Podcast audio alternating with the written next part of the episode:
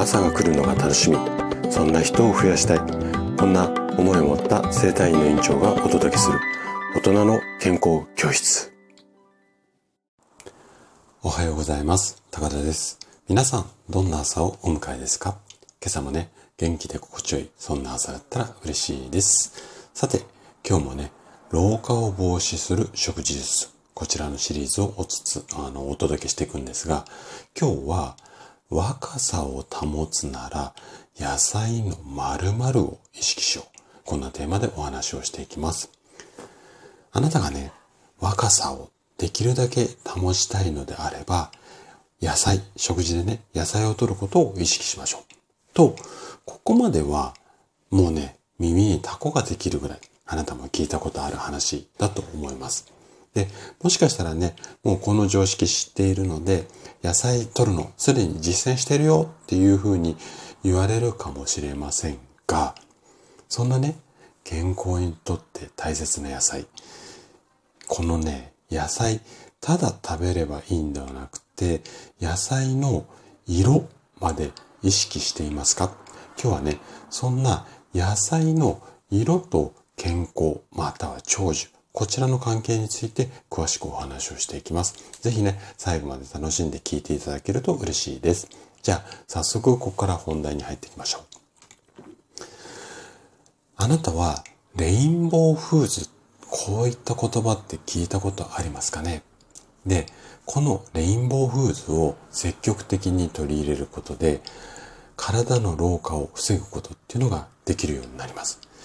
じゃあ、そのレインボーフーズ、ん？虹色の食べ物？ん？なんだ？っていうような、うん、ことをまずお話ししていこうというふうに思うんですが、レインボーフーズっていうのは、毎日の食事に取り入れたい七色の食事のことなんですね。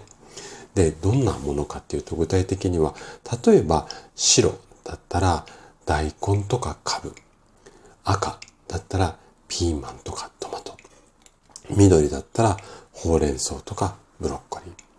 黄色はレモン、トウモロコシ。紫、ナス、紫キャベツ。橙、オレンジですね。ここは人参とかかぼちゃ。最後、黒。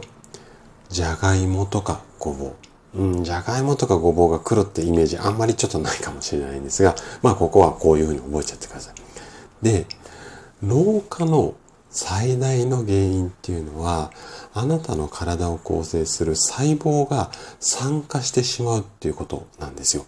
で、この酸化してしまうっていうのは、活性酸素。うん、名前だけは聞いたことあると思うんですが、この活性酸素によって細胞が傷つけられてしまうと、皮膚にはシミやシワ、たるみができやすくなったりだとか、あとは動脈硬化とか、癌とか糖尿病なんかの病気の引き金になるんですよね。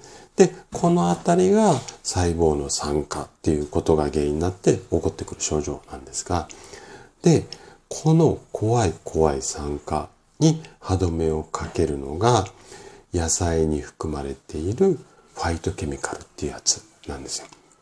で、例えばトマトのリコピンだったり、ブロッコリーのステフォラファンだったり、あとはビタミン C とか E なんかも活性酸素に対抗する抗酸化物質っていうふうに言われるものなんです。で、この要は抗酸化物質を積極的にとって酸化に歯止めをかけて老化を防止しましょうっていうことをやっていきたいんですが、この抗酸化力が高い食品をどんなものを選べばいいのって言った時に役立ってくるのがさっきのレインボーフーズの考え方なんですよ。で、さっき紹介した7色ありますよね。ここの7色を、ここがポイントなんですが、バランスよく摂取。うん。どれか1色だけとか2色だけではなくて、7色すべてをバランスよくとって、抗酸化物質を増やして老化を防止する。こんなスタイルを目指していただけるといいかなというふうに思います。はい。ということで、今日も最後まで聞いていただきありがとうございました。番組の感想などね、お気軽にコメントいただけると嬉しいです。それでは明日の朝7時にまたお会いしましょう。今日も素敵な一日をお過ごしください。